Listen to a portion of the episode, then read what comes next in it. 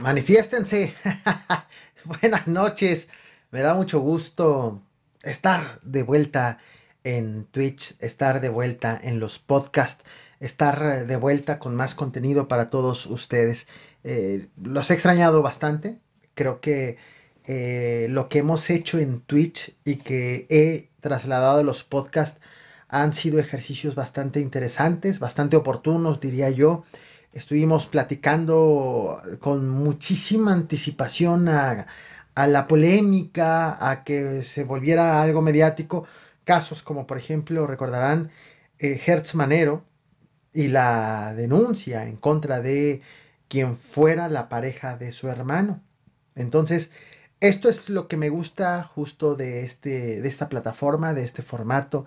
Estamos completamente alejados de los algoritmos estamos alejados de el tema tendencia, estamos alejados de esos formatos que las redes sociales nos obligan a ir, eh, a ir adoptando para poder aparecer, para poder ser recomendados por esas redes que nos dicen si no haces las cosas de esta manera, entonces nadie te va a ver. Y finalmente, eh, su servidor que me dedico a la generación de contenido de corte informativo, de corte noticioso, pues si una red social no me favorece, pues simplemente no como, no aparezco, no, no, no puedo subsistir de ello. Entonces es como ir sorteando entre lo que la red social quiere que se haga sin abandonar lo que yo quiero hacer. Es un dilema bastante complejo, bastante eh, frustrante, diría yo también. Pero aquí estamos, eh, aquí estoy sobreviviendo, haciendo lo que me gusta. Y lo que me gusta de Twitch, lo que me gusta del tema de los podcasts es que aquí me puedo agarrar largo y tendido para platicar con ustedes, para poder estar abordando un solo tema y, e, e irlo desmenuzando, e irlo viendo. Regreso nuevamente con las transmisiones. Muchos se habrán preguntado, oye Caporal, ¿y por qué lo dejaste? Eh, no es que lo haya dejado, lo tuve que suspender debido a mis estudios de maestría. Tengo pendiente hacer videos para los miembros, para quienes me han estado apoyando con estos estudios de maestría en periodismo político, pero la última fase, los últimos meses de clases de la maestría estuvieron bastante pesados, cada vez más pesados por obvias razones. Y finalmente he terminado las clases de la maestría en periodismo político. Más de año y medio de clases, eh, una experiencia maravillosa, una experiencia eh, bastante enriquecedora y que pues ya al terminar las clases, todavía me falta la tesis, terminar la tesis, eh, son bastantes meses, además el tema de tesis que tengo es bastante complejo, bastante amplio, entonces calculo, yo quiero terminarlo en este año, en este mismo año, aunque en la escuela nos dan un año y un año y tres meses aproximadamente para acabarlo, así como el tiempo máximo, pero mi objetivo es acabarlo en lo que resta de este 2022. Todavía hay camino por delante, todavía no me puedo decir maestro en periodismo, pero ya al menos las clases ya se han terminado, lo cual me permite tener un poquito ya más de tiempo para libre de tareas, libre de lecturas, eh, sobre todo de propias de, del de las clases de la maestría y pues poder ya destinar este tiempo para todos, para todos ustedes. Y para mí, porque a final de cuentas esto es lo que me hace feliz, lo que me eh, gusta, que es estar compartiendo todo esto. Una introducción muy larga del regreso del caporal en Twitch. Lo estaré haciendo hasta ahora. Estaré haciendo todo lo posible por estar empezando a las once y media de la noche, lo cual implicará hacer el último video de YouTube a las 11 de la noche más tardar. Entonces es ahí ir corriendo con los tiempos. Si ven que no empiezo a las once y media de la noche, aguántenme 5 o 10 minutitos. La ventaja de Twitch es que la liga siempre es la misma, la liga de las transmisiones. Y la gente que me escucha en podcast, que me pueden escuchar en todas las plataformas, en Apple, eh, bueno, en, ¿cómo se llama? El de Apple Podcast, en Google, en, en Spotify, en, son como ocho plataformas de podcast en los que me podrán estar escuchando a la primera mañana del día siguiente de las transmisiones en Twitch. Así que dicho lo anterior, también la gente que está en Twitch en vivo, pues empieza a comentar, vamos a, intercambiar puntos de vista. No puedo dejar pasar el tema de las elecciones 2022. Ya uh, les compartí los datos duros, los datos más relevantes en YouTube sobre quiénes se fueron a elecciones, qué cargos públicos estuvieron en juego, cuáles fueron los resultados, de acuerdo con los primeros resultados, eh, los primeros datos dados por las autoridades electorales, el Instituto Nacional Electoral, las incidencias más relevantes por entidad. Creo que aunque en YouTube es un formato más ágil, más corto, pero siempre, siempre hay bastante carnita y bastante información. Entonces, a pesar del formato que, suele ser eh, característico de YouTube, hay ya bastantes datos que les he compartido. Lo más relevante ha sido desahogado, pero considero relevante, obviamente, detenernos para saber qué es lo que ha sucedido en esta jornada electoral que se desarrolla este domingo 5 de junio en seis estados del país. Se fueron a elecciones seis estados, fueron los eh, estados de Quintana Roo, Tamaulipas, Oaxaca, Hidalgo, también estuvieron em, Aguascalientes y Durango. Les platicaba ayer justo la cantidad de cargos públicos, en algunos casos hubo congreso local en otros ayuntamientos, regidurías, sindicaturas, y, pero en lo que me voy a enfocar para esta transmisión, para este podcast, son los seis estados, las seis gubernaturas. Lo que ha destacado indudablemente es el avance de Morena en las gubernaturas. Esto es algo indiscutible. Estábamos en un panorama hace apenas tres años, antes de las elecciones del 2018, la configuración de los estados, de las gubernaturas, era que el PRI tenía 14 gubernaturas, el PAN tenía 11, el PRD tenía 5, el Partido Verde tenía 1 y había uno más por la vía independiente, que seguramente recordarán, se trató de El Bronco. 2018 2019, 2020, 2021, 2022, cuatro años han pasado desde entonces y la configuración es completamente diferente. Tenemos que entre Morena y el Partido Verde, que han ido en coalición, suman 22 gubernaturas. Pasaron de cero en el 2018 a 22 en el 2022. Estamos hablando de que están gobernando más de la mitad de las entidades federativas del país, que están gobernando también aproximadamente en porcentaje de habitantes son, bueno, no aproximadamente, exactamente son 58.6% de los mexicanos vive en una entidad federativa con gobernador de Morena. O mejor dicho, para ser específico, vivirá a finales de este 2022, porque los que ganaron ayer, pues no necesariamente ya, ya, ya asumieron el cargo, no es así, pero a finales de este 2022 vivirá el 58.6% de los mexicanos en un estado gobernado por alguien de Morena. ¿Qué pasó con, el, con el PRI? que en el 2018, ah, eh, antes de la elección del 2018, tenía 14 entidades gobernadas, ahora tiene solamente tres, de las cuales una la defendió, la conservó en la elección de este 5 de junio, que se trató de Durango, aunque en una coalición, ya no fue el PRI solo, sino en una coalición con el PAN y el PRD. Durango lo, lo conservó. Un caso de llamar la atención, Durango en las encuestas, la gran mayoría daba un empate prácticamente, un empate entre los candidatos del PRI y de Morena.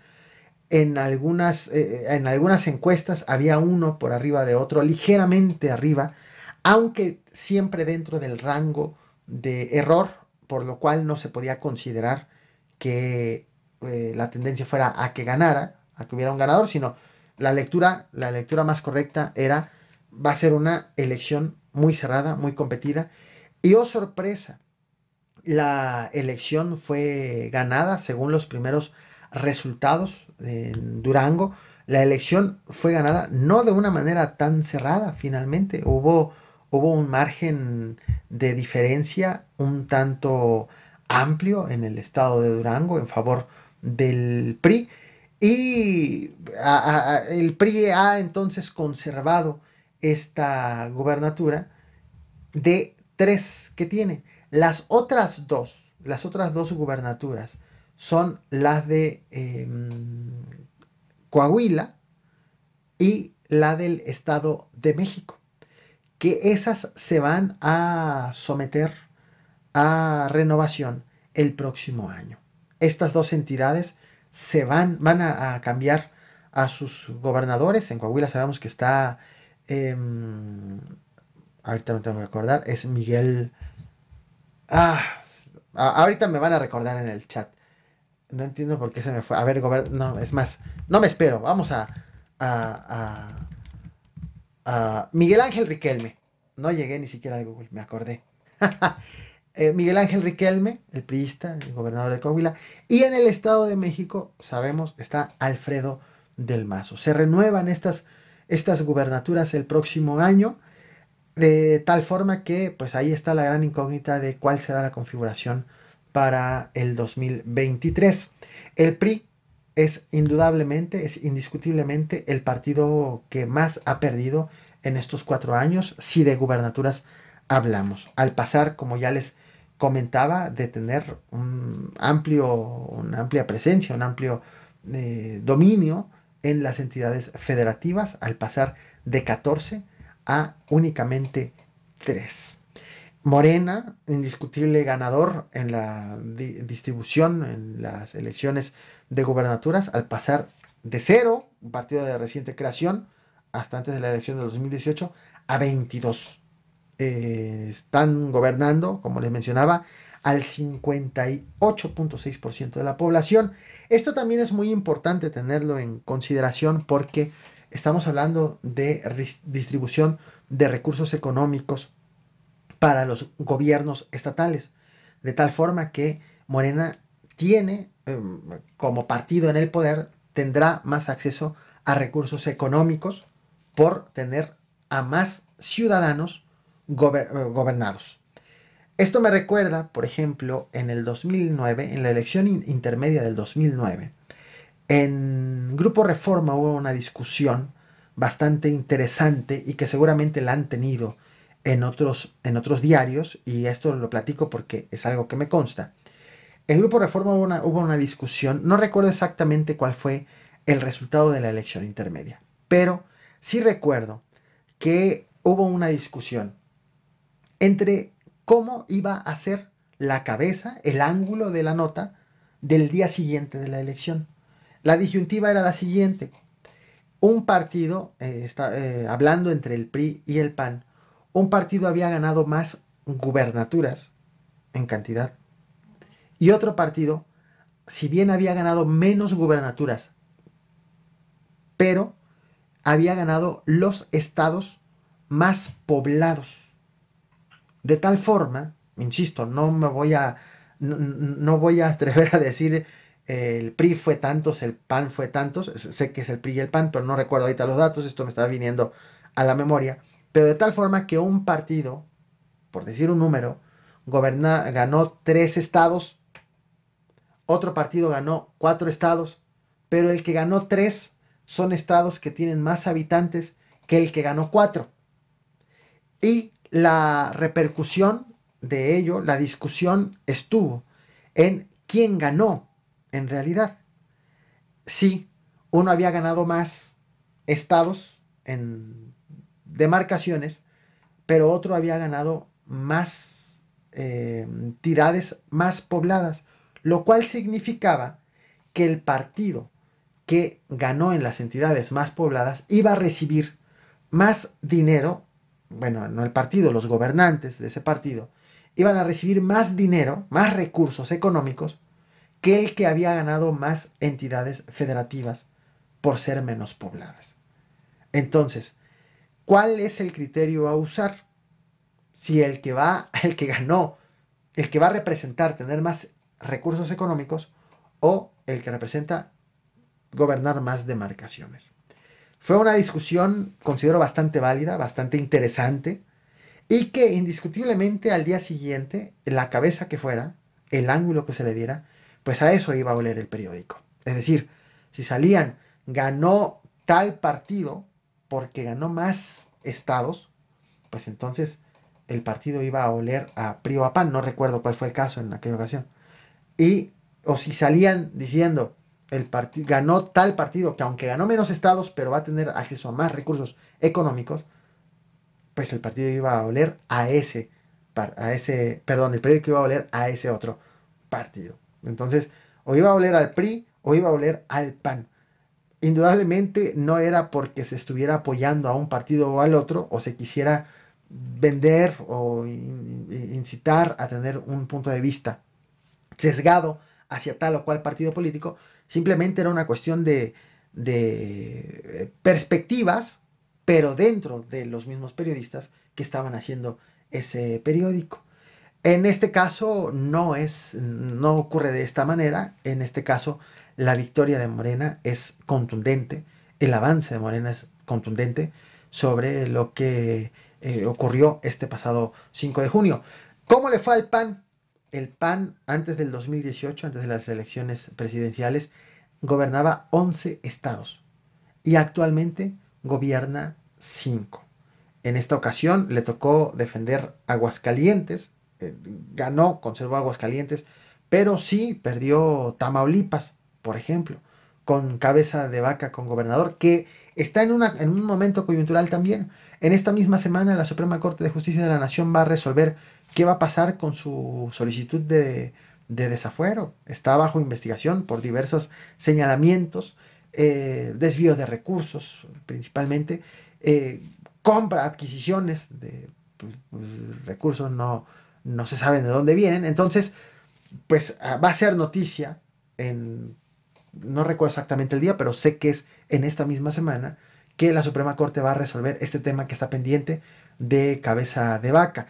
En una elección de este 5 de julio, bueno, en una campaña también bastante controversial, con muchísimos, muchísimas incidencias, de hecho, en el video que te traje ayer, 5 de junio, vimos una gran cantidad de cosas que ocurrieron. Autodefensas, eh, hombres armados cerrando los lugares físicamente con candado, en donde iba a haber votaciones, eh, poncha llantas, detenidos con dinero en efectivo y sobres eh, que, marcados con nombres, con lista de electores que todo apunta a que era para la compra de votos un montón de cosas en Tamaulipas. Una elección también que en las campañas estuvo marcada por la... ¿Cómo llamarle? Eh, para no caer en un error, en un, prejuicio, eh, eh, pues en una coincidencia de acontecimientos. Resulta que durante el periodo de campañas hubo una serie de investigaciones por parte del gobierno estatal, por parte de la Fiscalía Estatal, en contra de alcaldes, de alcaldes tamaulipecos, de afiliación morenista. Alcaldes como Gataz de Ciudad Victoria, alcaldesa de Nuevo Laredo, también, eh, vaya, varios, tres, cuatro alcaldes aproximadamente, que, por los cuales fueron giradas órdenes de aprehensión, que están siendo investigados. Alcaldes de los cuales ya te he platicado en, YouTube, que sí, hay señalamientos serios, eh, muchos de ellos documentados, válgase la expresión, con documentos de eh, adquisición de inmuebles, mucho dinero, eh, transacciones de mucho dinero, en donde no se sabe de dónde salió ese dinero o que recibieron camionetas de un empresario ligado al guachicoleo asesinado en el año pasado, en el 2021, que ha salido bastantes cosas de ese caso. Entonces, a este tipo de, de coincidencias en donde hay, hay actores políticos o hay gobernantes, servidores públicos, que están bajo acusaciones y o bajo investigación por ciertos delitos, en donde la autoridad está enterada de eso y la coincidencia de que entonces procede a hacer cateos, hacer revisiones, hacer detenciones, a hacer pronunciamientos públicos sobre esos casos en específico durante el periodo de campaña. A ese tipo de coincidencias yo le llamo no impartición de justicia, sino administración de la justicia, en donde te guardas esos casos para cuando sean campañas y entonces sí, le das, le das eh, sabroso y con todo a tu enemigo político o con una, o con una evidente eh, pues beneficio político electoral por el contexto en el que se desarrollan las cosas. Entonces en Tamaulipas ocurrió esto. De hecho, hace unas horas, en este último video que te traje en YouTube, vimos que estaba eh, hubo un cateo en Nuevo Laredo el 5 de junio, domingo 5 de la mañana, el día de las elecciones. Un cateo en tesorería del municipio por serias eh, eh, irregularidades señaladas por la auditoría estatal hacia esa administración municipal y que también llega en un contexto en que dos días antes del día de la elección, del día del cateo, el viernes, fue girada una orden de aprehensión en contra de la alcaldesa de afiliación morenista porque recibió dinero, presuntamente, según señala la, la Fiscalía Estatal, de ese empresario o achicolero asesinado el año pasado. Entonces, sí, hay señalamientos fuertes, serios, sobre algunos alcaldes morenistas en Tamaulipas. Lo que tampoco podemos dejar de lado es el contexto en el que se están dando estas investigaciones o estas acciones de la autoridad estatal que ocurren durante las campañas y en el caso del cateo específicamente en el día de las votaciones. Aún con todo esto, Tamaulipas, Tamaulipas fue, no lo pudo retener el PAN, no lo pudo retener, cabeza de vaca. Habrá impugnación, ha asegurado el PAN, pero estamos hablando de que eh, hubo una franca eh, victoria por parte de Morena, entonces pues el PAN ha perdido Tamaulipas. Eh, ¿Qué ha ocurrido también en el caso de Movimiento Ciudadano? Movimiento Ciudadano es un, algo también de llamar la atención en el 2021. En el 2021 destaca el partido por el hecho de ganar Nuevo León con Samuel García y empieza a sonar que Movimiento Ciudadano empieza a tomar, a tomar fuerza. Sabemos que también tiene tiene Jalisco. Estamos hablando de dos entidades económicamente importantes y pues se empieza a hablar que Movimiento Ciudadano puede ser factor clave, que si, si va a seguir creciendo, que si se va a volver un partido bisagra. Un partido bisagra es, em, en términos llanos, cuando, cuando, lo que, cuando hay dos, dos grupos, dos partidos que están luchando por algún tipo de reforma, por ejemplo, llega un tercero que, aunque sea muy pequeñito, pero puede ser factor determinante para que gane tal o cual bloque. Entonces, se eh, ha señalado que si Movimiento Ciudadano va a ir con el PRI-PAN-PRD eh, o si se va a sumar a Morena, Movimiento Ciudadano se ha querido, ha querido dar la, imagen de ser un partido de izquierda, aunque separándose de Morena, y de no querer hacer tampoco alianza con el PRI, PAN, PRD por considerarse un partido suficientemente capaz para seguir creciendo, para poder eh, destacar por sí solo. Pero pues llamó la atención que en esta ocasión, en estas elecciones, en esta renovación de seis gubernaturas, ocupó el tercer lugar en las preferencias, pero estuvo muy, muy lejos de los punteros. Estuvo aproximadamente en un rango de entre el 5 y 8% en las preferencias electorales, con excepción de Quintana Roo, en donde sí llegó a aproximadamente el 14%, porque recordemos que el candidato de Movimiento Ciudadano fue un morenista que renunció a ese partido para poder tener la candidatura de Movimiento Ciudadano. Entonces, aún así, aún y con el 14% en Quintana Roo, Movimiento Ciudadano deslució, quedó muy lejos de los punteros en estos seis estados. Y el PRD, bueno, el PRD en las elecciones antes del, del 2018 tenía cinco entidades bajo su control, bajo su, vaya gobernando, y en este momento pues ya no tiene ninguna. Pierde Quintana Roo. Sí, gana en coalición con el PRI y el PAN, ganan, ganan Aguascalientes y Durango, pero no fueron candidatos del PRD, sino fueron candidatos Durango del PRI en Aguascalientes del PAN. El PRD sigue perdiendo fuerza y ahora prácticamente desdibujado en las gubernaturas en la República Mexicana. Así es como ha estado eh, pues ocurriendo, así es como el balance, el resultado de estas, de estas elecciones llama también la atención como el sur del país pues ya queda bajo la administración de Morena, un, que es el, eh, estamos hablando de prácticamente, literal, si se viera el mapa es del centro al sur, es todo, todo morenista, eh, salvo por el caso de Yucatán, que no lo consideramos sur, que está hacia el oriente, pero bueno, es, es un territorio morenista.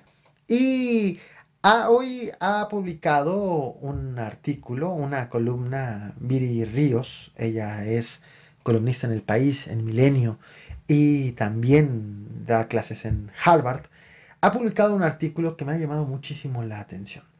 Me ha llamado la atención porque ella hace un balance sobre un, gran ganador, el, el ganador de los ganadores en toda esta elección. Y este ganador de ganadores es, ella lo señala como el Partido Verde. Me llama la atención los datos que aporta, la perspectiva que aporta en este resultado electoral, porque sí, son datos válidos que, es que, em, pues ayuda a, ¿cómo, ¿cómo, decirlo? Mete al juego el papel del Partido Verde y la importancia que ha llegado a tener aún siendo un partido muy pequeñito. La estrategia que ha utilizado. Voy a leerles la columna, es una columna muy breve, eh, pero bastante, bastante interesante. Y dice, de hecho lo publicó en Milenio, el título es El gran ganador es el Partido Verde, su columna se llama No es normal. El gran ganador de las elecciones locales del 2022 parece ser Morena, pero en realidad es el Partido Verde, un partido que con un voto efectivo de tan solo el 5.4% del electorado, luego de esta elección gobernará solo o en coalición en el 41% de los estados. Esto lo convierte en el partido que más elecciones a gobernador ha ganado en la última década, 24 elecciones, incluso más que Morena, que ha ganado 22, más que el PRI, que ha ganado 15. El Partido Verde es el gran ganador del sistema electoral mexicano porque, ofreciendo muy pocos votos, ha logrado empoderarse a niveles estremecedores a partir de manipular estratégicamente las reglas del juego. Subrepticiamente, con una frialdad calculadora, el Partido Verde se ha consolidado en esta elección como el partido más exitoso de México.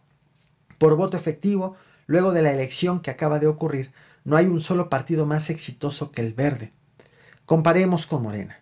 El partido de López Obrador tiene el voto efectivo del 35% del electorado a nivel federal y con ello logrará gobernar a 21 estados y tener, 197 diputados federales. Es decir, su métrica de eficiencia electoral es gobernar un solo estado, perdón, un estado solo o en coalición por cada 1.7 puntos porcentuales del voto y tener un diputado, eh, ya se me movió aquí el texto, no sé por qué, como que de pronto se actualiza la página, eh, y se me sigue moviendo el texto, pero ¿por qué hace eso? A ver, ustedes disculpen, esto está, esto está aquí en vivo. Lo estoy, estoy cargando el, documento, de, la, la, columna de otra forma para que no se mueva. Continúo. Es decir, su métrica de eficiencia electoral es gobernar un Estado solo o en coalición por cada 1.7 puntos porcentuales del voto y tener un diputado por cada 0.18 puntos. La eficiencia electoral del verde es abismalmente superior a la de Morena. El Partido Verde gobierna un Estado, solo eh, o en coalición, por cada 0.4 puntos porcentuales de voto y tiene un diputado por cada 0.13 puntos. Así, el Partido Verde es tres veces más eficiente que Morena para gobernar en los estados y 38% más eficiente para obtener curules. De hecho, si Morena fuera tan eficiente como el Verde, no gobernaría en 21 estados, gobernaría en todos y cada uno de los estados solo o en coalición. La eficiencia del Verde no se debe a que sea un partido pequeño que se beneficie del sistema de representación proporcional. Comparemos con Movimiento Ciudadano. Un partido que tiene una votación efectiva similar a la del Verde, Movimiento Ciudadano 7%, Partido Verde 5.4%. El Verde gobierna solo o en coalición en 11 estados más que Movimiento Ciudadano, a pesar de que tiene casi un millón de votos menos que Movimiento Ciudadano. Lo mismo sucede en la Cámara, donde el Partido Verde tiene tres veces más diputados que Movimiento Ciudadano. El Verde domina como nadie el arte de mantenerse vivo. De hecho, el Verde es el único partido exaliado del PRI al que el tsunami de Morena no destruyó. Antes del 2018 el PRI gobernaba en 15 estados y ahora lo hará solo en 4. El Verde lo hacía en 15 y se mantendrá en 13, casi igual. El Partido Verde es un camaleón que maquiavélicamente leyó el panorama electoral y se mantuvo vivo con Morena. El Verde tiene una fórmula clara de éxito que consiste en utilizar matemática y proyectiva. Analiza con, analiza con detalle resultados electorales y toma decisiones con base en números fríos. Si su alianza ganó, continúa. Si no, cambia de aliado. Así fue como en el 2003 dejó al PAN para aliarse al PRI y en 2018 dejó al PRI para aliarse a Morena. La conjunción de ambas estrategias hizo que del 2019 al 2021 el Partido Verde gobernara en más estados, solo o en coalición, que Morena o el PRI. A sus aliados el Verde les ofrece votos, no en las urnas, donde logra pocos, sino en la legislatura, donde maximiza su poder. Irónicamente, la carta que más ha empoderado al verde es la idea de que el Congreso no debe tener mayorías calificadas para ser democrático. Esa idea ha creado gobiernos divididos y ha hecho que los partidos con mayoría simple tengan que recurrir al Partido Verde para crear mayorías calificadas que les permitan aprobar reformas constitucionales. El Verde se ha aprovechado como ningún otro partido de este escenario. Para obtener curules, el Partido Verde usa dos estrategias. Tomar candidatos que los partidos tradicionales han rechazado y convencer a jóvenes de que son un partido fresco. El verde es lo peor de la estrategia electoral y lamentablemente el 2022 le ha dado una victoria contundente. ¿Cómo ven? ¿Cómo ven la columna? Eh, no podría estar más de acuerdo. El Partido Verde, y como, tal como lo señala, ha resultado favorecido de el sistema electoral que tenemos. No de, las, de los votos, sino del sistema, de las reglas del juego. Las ha entendido y las ha podido usar en su favor. Y una ironía que muy bien señalada, tiene mucho menos votos que Movimiento Ciudadano y tiene más legisladores que Movimiento Ciudadano. No voy a olvidar, no voy a olvidar cómo luego de las elecciones en, eh, en el 2018, unos, unos días antes de que se Em, de que rindan protesta los legisladores. Eh, de hecho, fue prácticamente días después de la jornada electoral, el Partido Verde ofreció una conferencia de prensa y dijo, no nos convence el PRI, no nos gustan sus propuestas, no estamos de acuerdo con, lo que, con la plataforma que traen, no, no nos gusta, nos están gustando más las propuestas del partido de Morena, así que ahorita anunciamos que ya no vamos a ir con el PRI. Y les preguntaban, ¿van con Morena? No sabemos, pero con el PRI no nos gusta. Ya, fuchi. Y acto seguido se integran al partido de Morena. Interesante la lectura, interesante lo que ha hecho el Partido Verde. Y bueno, así la situación en esta elección del 2022. Me despido, bonita noche. Eh, gracias a los que están siguiéndome en el podcast. Nos vemos mañana con más.